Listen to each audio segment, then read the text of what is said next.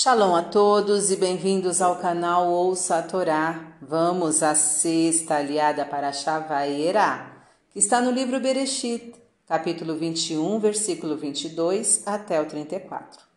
Vamos abrahar? Baruch atah Adonai, Eloheinu melech haolam, asher barabanu mikol hamim venatan lanu et torato, Baruch atah Adonai noten hatorá. Amém. E aconteceu naquele tempo que Abimeler e Pirrol, general de seu exército, vieram a Abraão dizendo: Deus está contigo em tudo o que fazes. Jura-me por Deus que não agirás falsa, falsamente comigo, nem com meu filho, nem com meu neto. Faze comigo e com a terra em que moraste o mesmo favor que fiz contigo.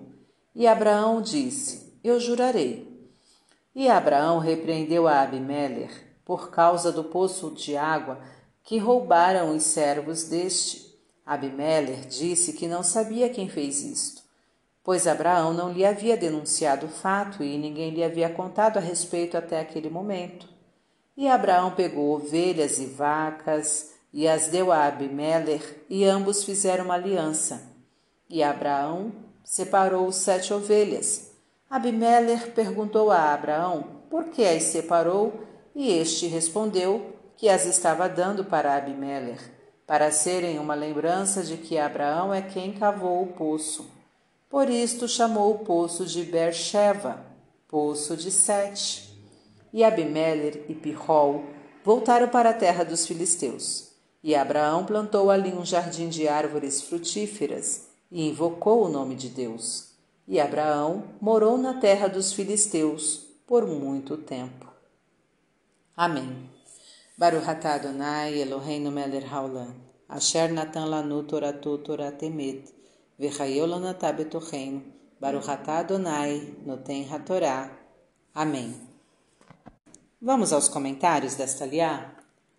Abimelech começou lembrando a alta consideração de Deus por Abraão pedindo para que este jurasse por Deus, dando a entender que se jurasse em falso poderia perder a sua estima. Jurar por Deus em falso é um grande pecado, dificilmente perdoado por ele. Terceiro mandamento. Abraão já havia enganado Abimelech no episódio em que disse ser Sara sua irmã, quase provocando uma tragédia para o povo e seu rei. Abimelech quer se garantir de não ser enganado novamente até sua terceira geração. Devemos considerar, pelo menos até a terceira geração, quando fazemos algo que envolve o bem-estar e a proteção da família.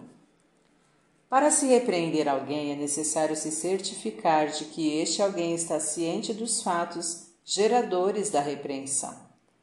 Abraão queria que houvesse algo físico para lembrar o pacto Hoje em dia, usam-se documentos escritos. Para refletir. Se quiser ter certeza de que alguém está falando a verdade, desafio a jurar por Deus, lembrando-o das consequências do juramento em falso. Antes de se repreender alguém, verifique se este alguém está ciente dos, fato, dos fatos causadores da repreensão.